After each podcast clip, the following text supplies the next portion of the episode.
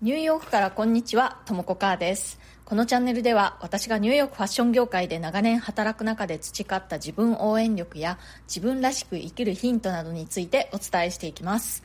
ニューヨークの自由でポジティブな空気感とともにちょっと元気が出る放送をお届けします。それでは今日もよろしくお願いします。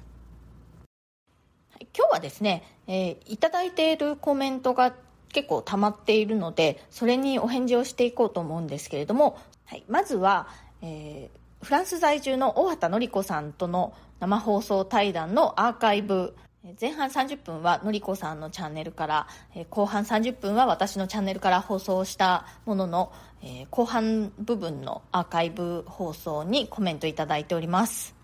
ししとらさんからともこ母さんはじめまして。のりこさんの放送から飛んできました。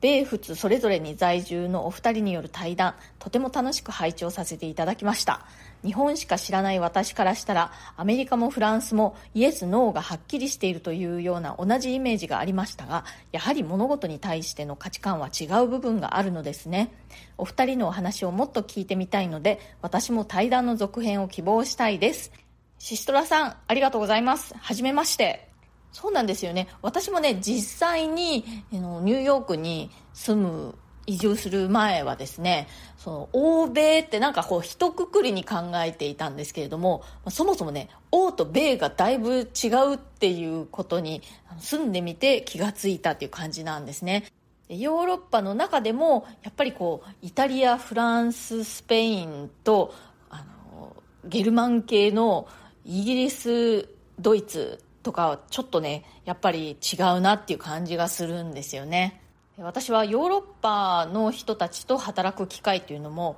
まあ、ニューヨークにいながらにしてねたくさんあったんですけれどもその中でもフランス人っていうのはあの一番分かりにくい人たちだなっていう印象ですね。まあ人によって違いますけれどね。うん、あのアメリカ人っていうのはすごくこう分かりやすくてそういうところが私は結構働きやすいなって思うんですけれどもフランス人っていうのはちょっと分かりづらいなって感じがします。でも大好きなフランス人の元同僚とかもねいますけれどね。シストラさんこれからもあのぜひよろしかったら私の放送もまた聞きに来てください。それからタンポポさんから食関連のお話や履歴書の書き方など興味深くてあっという間の楽しい1時間でした。ぜひまた対談を聞かせてください。対談でも触れられていますがニューヨークの多様性に関するお話が個人的には大好きです。以前話されていたブロードウェイの話も日本人の私にとっては新鮮でした。あとはネットフリックスの NEXT in Fashion という番組が好きなのでファッションのお話も引き続き楽しみにしております。ということでタンポポさんありがとうございます。ニューヨークは本当にこう、まあ、多様性のある街ですよね。いつもね、あの、毎日暮らしていると、ついそれがこう、普通のことのような感じになって、わざわざ、この Voicy でね、話すようなことでもないかなっていうような感覚になってしまうんですけれども、ちょっとこう、意識してね、そういうエピソードないか気に留めるようにしてみますね。ネットフリックスの NEXT in Fashion 今ね、見てみたら、私ちゃんとあの、見たいリストの中に入れてましたね、あらかじめね。これ、あの、クエアアイのタン・フランスが出てるんですね。私彼が結構好きで、まあ、彼のファッションがっていうより、なんか彼のその人間性が好きっていう感じなんですけれど、うん、あの、見たいなって思ってました。すっかり忘れてました。思い出させてくれてありがとうございます。それから、てんてんあとアジア大会今年講習27年名古屋愛知さんから、現地と日本の年金どっちにも入れるのか。なるほどな。収入を安定させると仕事の仕方ができていいよなと思います。あ、そういえばパリ五輪もあるのかということで、えてんてんさんありがとうございます。えっ、ー、と、そうなんですよ。あの日本の年金とその私の場合だとそのアメリカの年金と両方入ることできるんですよね。で私はもう日本の年金はあのニューヨークに引っ越してくる時に辞めてしまったんですよね。ちゃんと手続きをして海外転出っていうことでもうそれ以来だからずっともう二十何年払ってないんですけれどもニューヨーク在住の日本人の方の中には日本の年金も払い続けてるっていう方もいらっしゃいますね。そうだパリ五輪来年ですよね。コロナで1年後倒しになったからなんかこうね間隔が短い分えもうまたオリンピックっていう感じがします。それからひろみかんぺさん。はじめましてのりこさんのところから来ました。アメリカの大学に行ったことがあるのと最近はイタリア在住です。アメリカの履歴書でいろいろ省かれているのはそこで差別されないようにされているからと聞いています。イタリアでも必ず書類には生年月日を書きますので年齢による差別に関しては重要視されてないいないと思います。アメリカは移民の国なのでそういった細かいところから生まれる差別に関しても気をつけているんだと思います。みんなが平等なので初めの頃英語ができないと人間扱いされない気がしてきつかったです。ということで、えー、ひろみさん、ありがとうございます。はじめまして。今はイタリアにいらっしゃるんですね。ね、こうやってこう、なんか世界中に、こう、あの、リスナーさんとかね、パーソナリティさんとか、こう、輪が広がっているのがなんかとっても楽しいっていう感じなんですよね。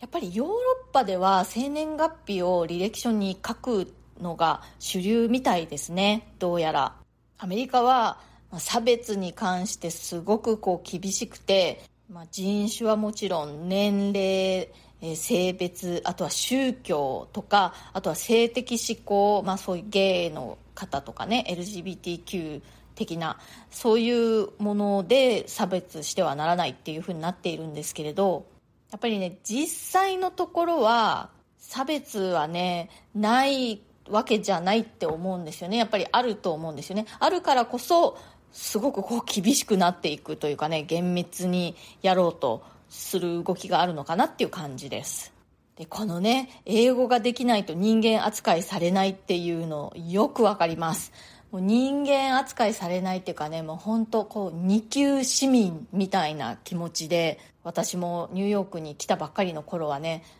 感じていました。それですごく悔しかったんだけれどもなんか悔しさゆえにここで引きかす引き下がれないわみたいな感じで頑張ってしまったっていう感じですね。イタリアではどんな感じなんでしょうかね。やっぱりイタリア語ができないと人間扱いされないようなところがあるんでしょうか。日本だとねこうあの外国人の人が日本語あんまりできなくても人間扱いされないみたいなことはないと思うんですよね。日本は日本でね逆にこう日本人になるのは難しいって思うんですよ。外国人の人はいつまでたっても外国人っていう感じがあるのがまあそれはそれで問題なのかもしれないんですけれどもアメリカだと、ま、逆にこうアメリカ人になるということは可能なんですけれどただし2級市民からスタートみたいな感じがありますね。で結構ねあるのがあの移民の方でねその自分たちはもうあの二級市民でも何でもいいから子供をアメリカ人として育てようみたいな感じでね子供に全てを託すみたいなのはねよくありますね。それからミーさんってお読みするのかな？MIEE さん。はじめまして。のりこさんのところから飛んできました。お二人の会話楽しかったです。若かりし時に旅行で数回ニューヨークへ。とても刺激的で本当に良い思い出の街です。なかなか行くことは難しいのでここでのニューヨーク情報を楽しみにしております。ということであのみーさんみえさんすいません。あの読み方が間違ってたらごめんなさい、えー、はじめまして。コメントありがとうございます。ニューヨークに良い思い出があるということでね、嬉しいですね。いつ頃いらっしゃったんでしょうかね。私ももうね本当に二十何年も住んじゃっているのでかなりねあの中身がもうあのアメリカ人化してきてると思うんですよね。最初ね Voicy 始めた頃は日本語でちゃんとあの喋れるのかっていうのが心配になったぐらいなんですけれどこうやって Voicy でお話ししているおかげでね、少し日本語に自信がつきましたっていうとなんか変なんですけれど、もうね、英語もそんな完璧じゃないのに、日本語の能力も退化して、もうどっちもダメみたいな感じなんですけれど、よろしくお願いします。はい、今日は、え先日の大畑典子さんとの生放送対談のアーカイブ放送へのコメントへのお返しをしましたこんな感じで、えー、コメントにはね声でお返事をしたりあのご質問がある場合はそれに答える感じで放送回を作ったりということもしていますので、えー、ぜひお気軽に一言二言でもいいので、えー、ご感想とかねご質問リクエスト等送ってくださいそれから、え、今日の放送が気に入ってくださったら、え、チャンネルのフォローや SNS でのシェアなどしてくださいますとですね、とっても嬉しいです。いつも SNS でシェアしてくださる皆さん、本当にありがとうございます。それから、プレミアム放送も配信中です。週に2回程度、通常放送よりももっと近い距離感で、より具体的な入浴生活の話や仕事の裏話、プライベートな事柄などについてお話ししています。このチャプターにプレミアム放送一覧のリンクを貼っておきますので、ご興味ある方はぜひ覗いてみてください。リンクからお得にお申し込みもできます。一番直近のプレミアム放送ではえ、最近ね、ニューヨークはアートウィークということでね、アートの展示会がたくさんこうあったんですけれども、私もいくつか行ってきて、その時のお話なんかをしています。今日も最後まで聞いてくださってありがとうございました。それではまた次回。ともこかーでした。